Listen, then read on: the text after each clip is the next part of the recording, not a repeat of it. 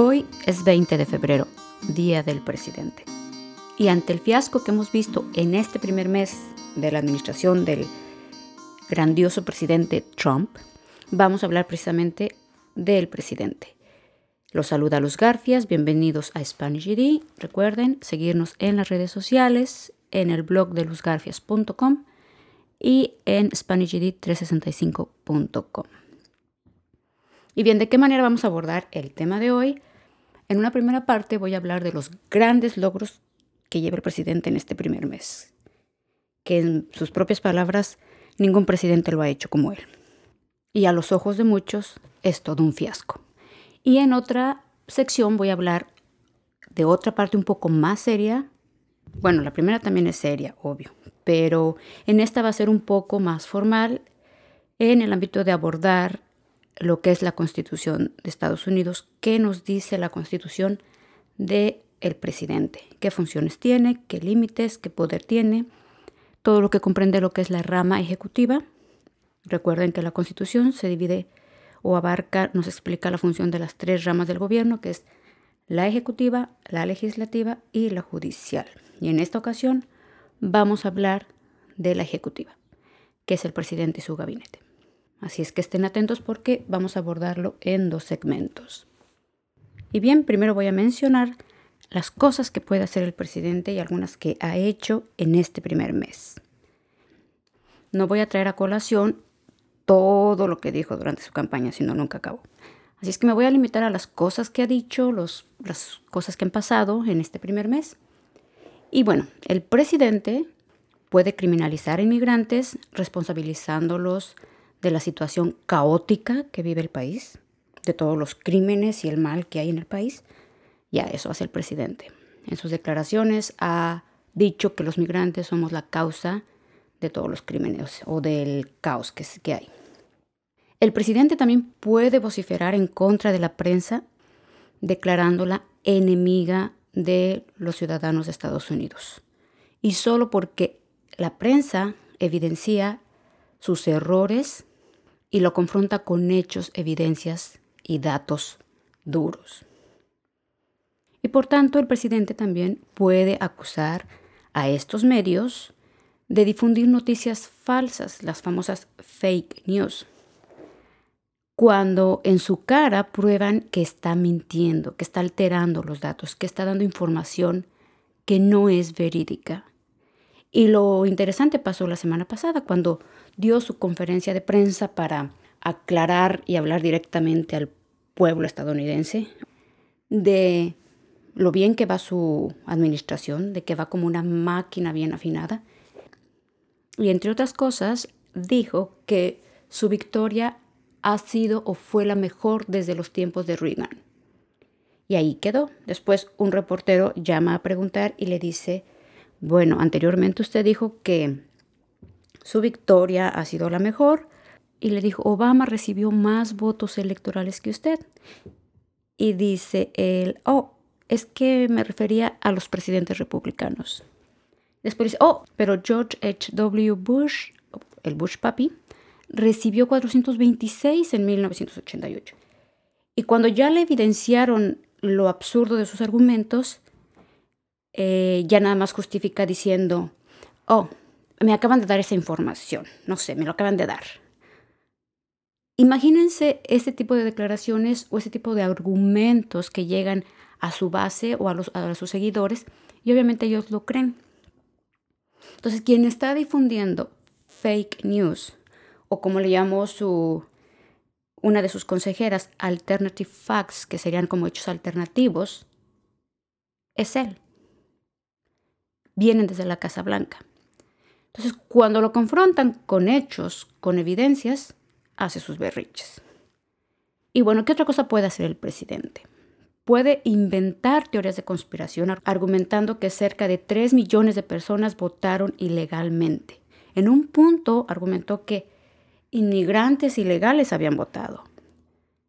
Creo que no es nuevo que él cree esas teorías de conspiración, lo hizo con el presidente Obama sobre su certificado de nacimiento, que durante toda su administración se la pasó argumentando eso y diciendo que era musulmán y que era no sé qué tantos. Entonces, lo sigue haciendo en la Casa Blanca, lo sigue haciendo. También puede hacer berrinches porque en su inauguración no asistieron millones de multitudes como él esperaba. Y la primera conferencia de prensa que manda convocar la Casa Blanca es para aclarar que sí, que nunca había habido más gente en la historia de una inauguración presidencial. Y pues bueno, resulta que no. Y hace su berrinche porque finalmente enfrentarse a la realidad de que no todo mundo lo quiere, de que no es tan popular como él quisiera, le afecta, le afecta mucho a su ego. Y bueno, puede también llamar a un rally para alimentar su superego, pisoteado y humillado por su pobre desempeño durante el primer mes. Ha sido un fiasco, un, mal chiste, que podemos agregar un mal chiste peligroso.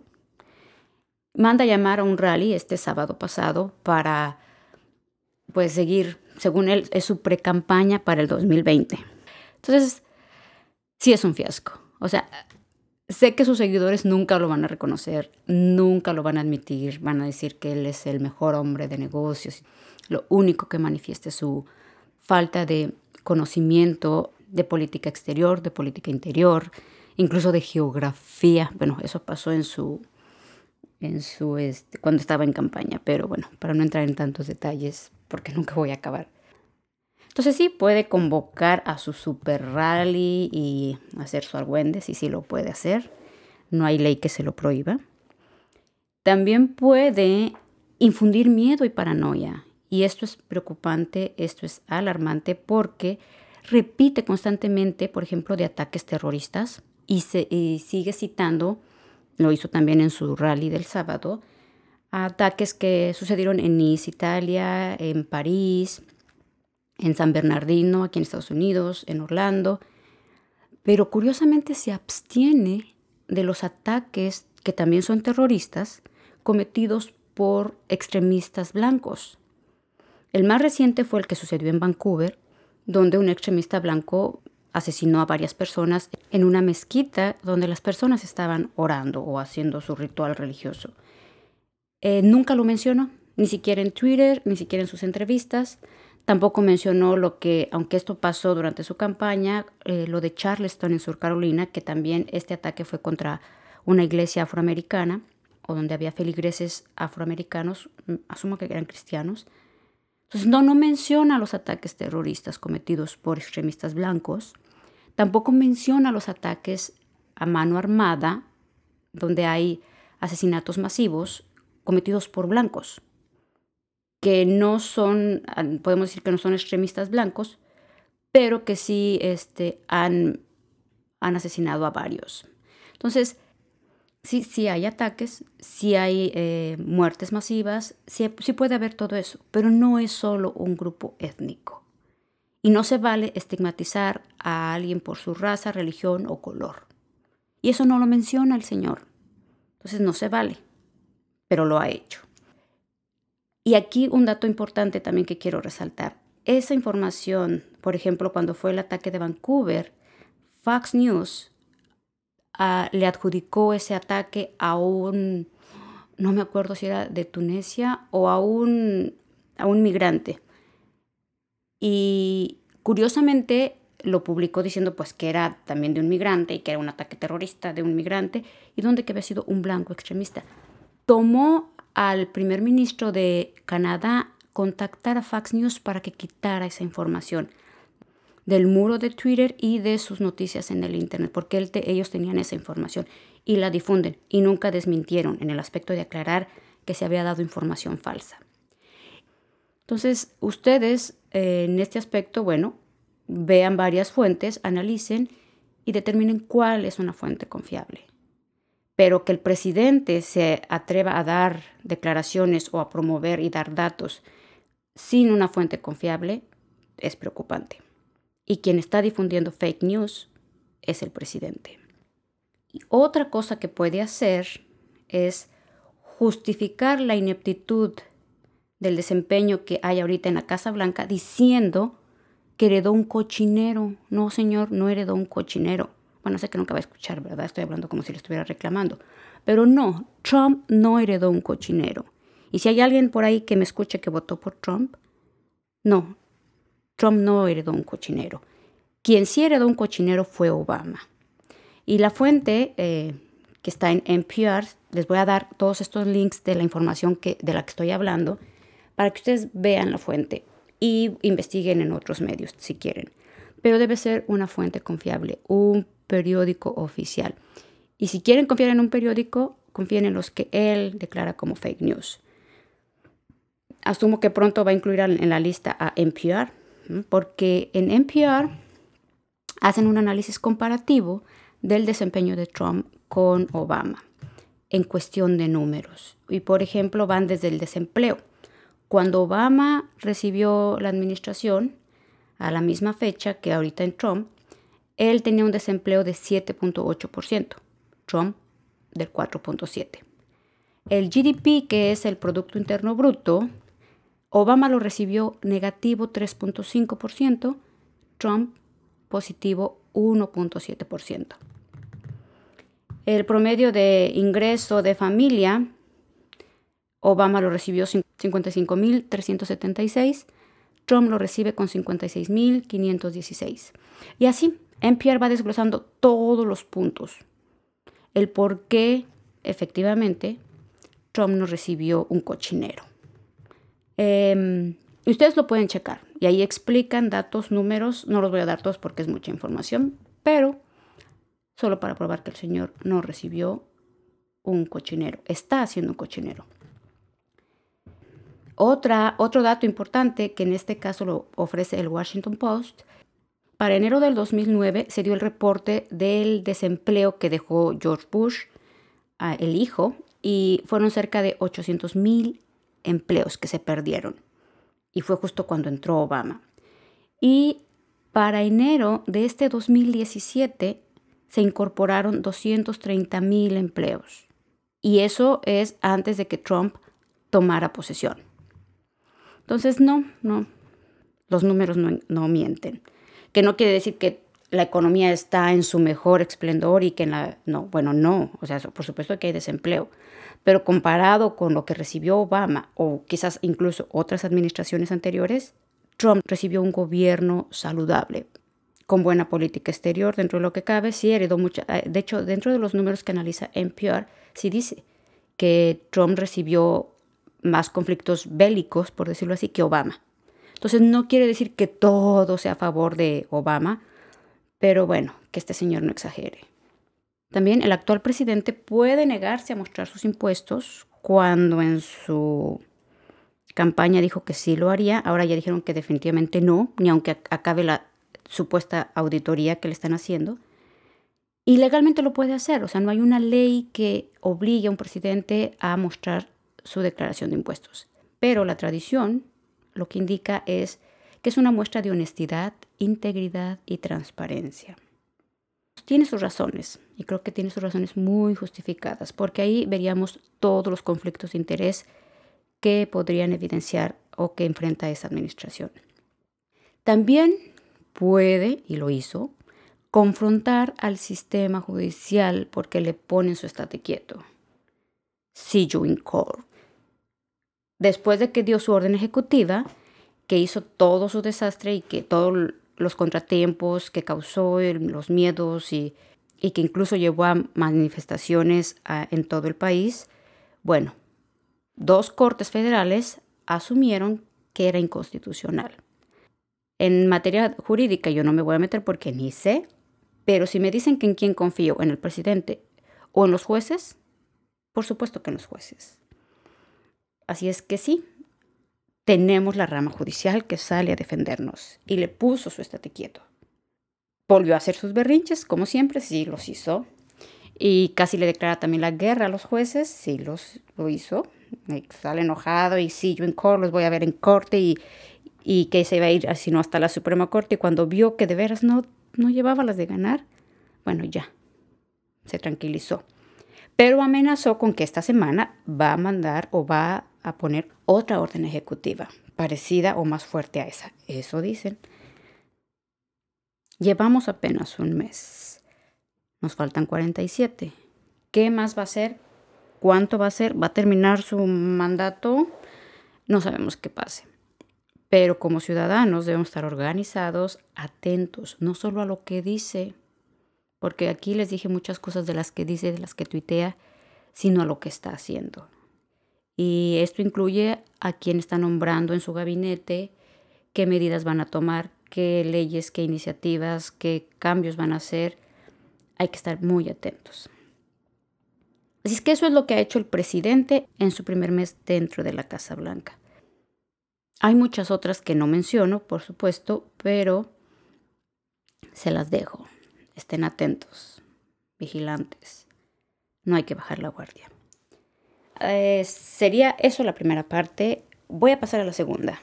Y es sobre la Constitución. ¿Qué nos dice el artículo 2? El artículo 2 de la Constitución, donde se explica las funciones, responsabilidades y el proceso para elegir un presidente aquí en los Estados Unidos.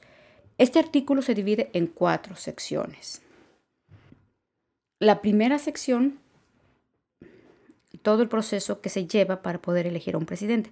Y algunos ya estamos familiarizados por lo que vimos, bueno, son recientes las elecciones que pasaron, y sabemos que un presidente es electo cuando recibe la mayoría de los votos electorales. Aquí con respecto a las elecciones presidenciales, la enmienda número 12 ya estipula que se va a votar por el presidente y vicepresidente a la vez. Antes de esa enmienda, creo que se votaban por separado, se hacían las elecciones, pero también se tenía que elegir al vicepresidente y al presidente.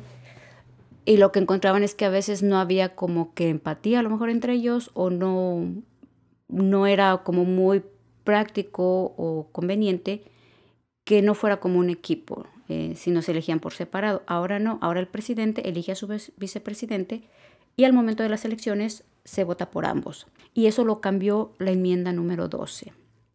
¿Cuántos votos electorales hay? En total son 538 electores, que son personas que emiten el voto, 100 que corresponden en representación al número de senadores, 435 en representación a los representantes y 3 que representan a los ciudadanos de Washington, D.C., que aquí entra la enmienda número 23. En la enmienda número 23 se le otorga la posibilidad de votar porque eh, recuerden, Washington, D.C. es donde está la Casa Blanca, entonces no era considerado como un estado en sí, pero ahora ya les otorgan tres votos electorales y por supuesto los ciudadanos de ahí pueden votar. Eh, gana el presidente que obtenga 270 de los 538.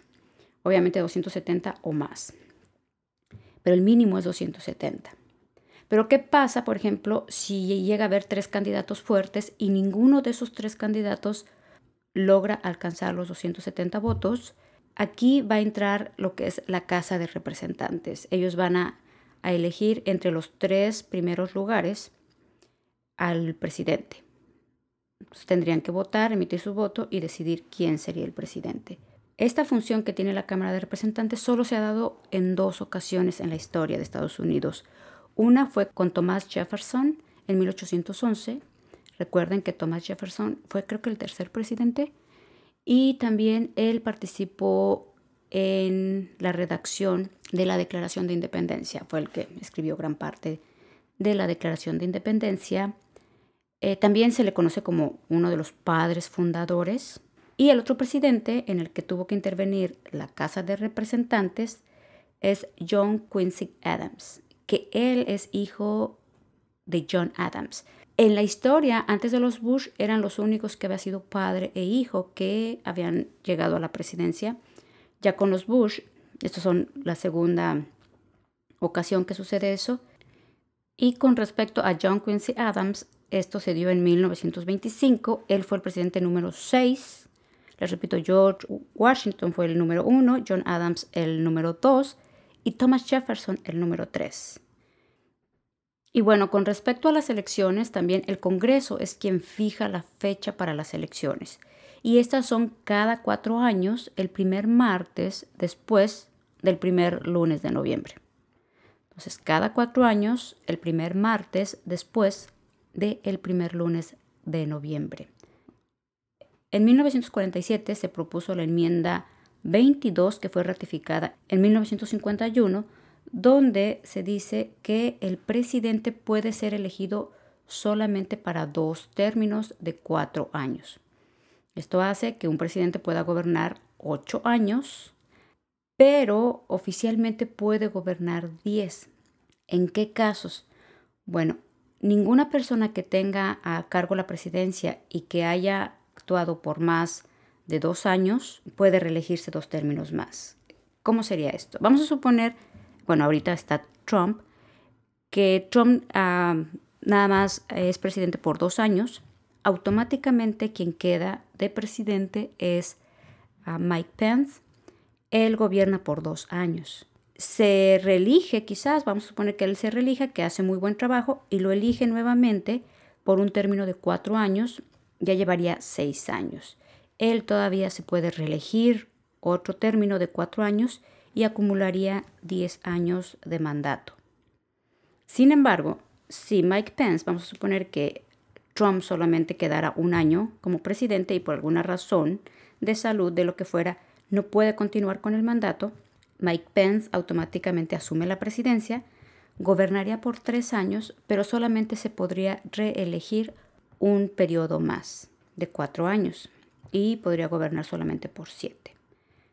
Entonces, por diez años es posible o menos. Y eso lo determinó la enmienda número 22. En 1951 fue ratificada. Para 1947 también se estableció que la sucesión presidencial, o sea, quien sustituye, por decirlo así, al presidente en caso de que él ya no pueda continuar gobernando, el orden es que primero va a ser el vicepresidente. Vamos a suponer que no pueda fungir ya el presidente actual, queda el vicepresidente, pero si ni el presidente ni el, vice, ni el vicepresidente pueden, el tercero en la línea de sucesión es el vocero de la casa o el Speaker of the House, que en este caso es Paul Ryan de Wisconsin. El cuarto en la sucesión es el presidente pro tempore del Senado, que aquí no sé quién sea, pero ese es el cuarto en sucesión. El quinto sería el secretario de Estado, el sexto secretario de Tesoro, el séptimo secretario de Defensa, el octavo procurador fiscal, y a partir de ahí siguen varios secretarios, eh, pero eso sería hasta el octavo, el que les estoy dando. Todo eso se cubre en la primera sección del artículo 2. Veamos ahora la segunda sección. Lo que nos indica en la segunda sección es que el presidente es el comandante en jefe del ejército y de la marina de guerra, también de las milicias de los distintos estados tiene la facultad de suspender la ejecución de sentencias, de conceder indultos o perdones por aquellos delitos cometidos en contra de Estados Unidos, excepto en casos de juicio político. Y esto de los indultos lo vimos con el presidente Obama, que en enero él dio el perdón a López Rivera, puertorriqueño, y a Chelsea Manin, que fue quien le pasó toda la información a Wikileaks y le, bueno, a él le redujo la condena, va a salir en mayo. Y Obama en total conmutó la condena de 1.176 personas, incluyendo 395 penas a cadena perpetua, que al sumar los perdones que han dado los 11 presidentes anteriores, Obama ha concedido más. Y este dato es importante porque muchos de estos perdones que se dieron fueron por delitos no violentos relacionados con las drogas. Por ejemplo, hay en algunos estados, si alguien lleva ciertos gramos de marihuana, ya los metían a la cárcel. Y esto afectaba principalmente a los hispanos y a los afroamericanos. Entonces hay muchos de estos perdones que sí beneficiaron a nuestra comunidad y esos anteriores que les mencioné. Entonces el presidente tiene esa facultad y se la concede o lo menciona la sección 2 del artículo 2. En la sección 3 se menciona las facultades que tiene el presidente de informar con regularidad al Congreso sobre el estado de la Unión, o sea, cómo va el país, dar un informe. Y también le otorga el poder de proporcionar recomendaciones y medidas que estime necesarias o convenientes y en ocasiones extraordinarias. Puede convocar a ambas cámaras, que serían los senadores y los representantes, o puede convocar a una por separado. También aquí se menciona que el presidente es quien recibe a embajadores, ministros o gobernantes de otros países y es quien autoriza los nombramientos de funcionarios de los Estados Unidos. Otras funciones que tiene el presidente es nombrar a los jueces de la Suprema Corte, también obviamente a todo su gabinete, embajadores, con la aprobación de dos tercios del Senado. Y otra facultad importante que tiene el presidente es vetar leyes. Eso se menciona en el artículo 1 de la rama legislativa. ¿En qué consiste?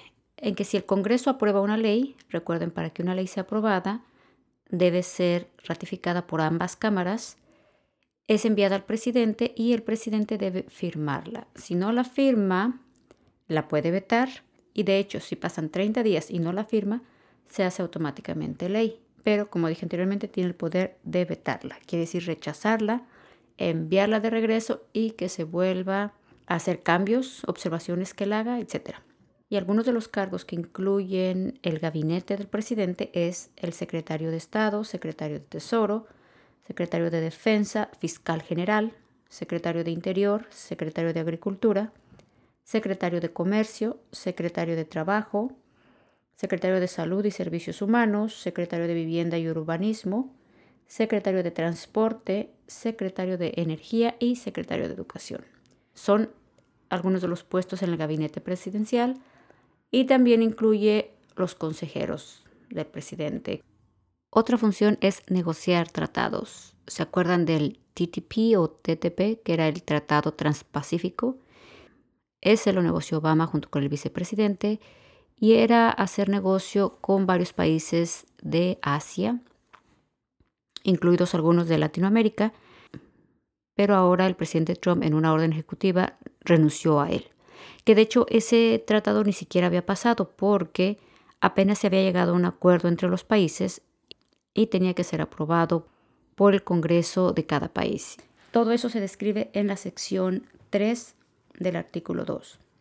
En la sección 4 se menciona que el presidente, vicepresidente y todos los funcionarios públicos serán destituidos de sus cargos en caso de ser sometidos a un juicio político y recibir una condena por traición, cohecho u otros delitos graves y faltas leves. Esto de traición, es, ah, estaba escuchando un, programa en el que no es fácil ah, condenar o enjuiciar a alguien por traición porque para poder condenar a alguien de traición tiene que ah, indicar que había cohecho con algún país enemigo y comprobar que algún país es enemigo es un poco complicado. Esto me recuerda ahorita, dentro de los grandes logros que ha tenido el presidente en su primer mes, la renuncia de su ah, consejero de seguridad, que era este Flynn. Tuvo que renunciar porque se comprobó que estuvo en contacto con Rusia. Si recuerdan, después de las elecciones, justo poquito después, se comprobó que Rusia estuvo influyendo, hackeando, etcétera, que fue quien hackeó al Partido Demócrata. Ya que se comprobó eso, el presidente Obama puso una sanción o varias sanciones, y entre ellas incluía eh, expulsar a varios funcionarios rusos junto con sus familias y todo de aquí de Estados Unidos. Y se esperaba que Putin obviamente reaccionara de la misma manera y resulta que no, que dijo que él no iba a hacer nada. Este Flynn renunció porque se comprobó que después de esas sanciones, él habló con el embajador de Rusia y le dijo, tranquilos, no se preocupen, no hagan nada, cuando lleguemos nosotros nos arreglamos. No se sabe exactamente los términos de la conversación porque todo eso está en investigación. Se dice que no se puede hablar de manera prematura sobre traición, tendrían que investigar bien y tener, no sé, qué tipo de evidencias. En esos casos yo no, no sé qué tipo de evidencias, hay que estar atentos a ver qué, qué dicen. Pero ya, esos son eventos que han pasado durante este primer mes y ¿se puede llevar a cualquier funcionario público a juicio político? Sí, depende que, que se condene.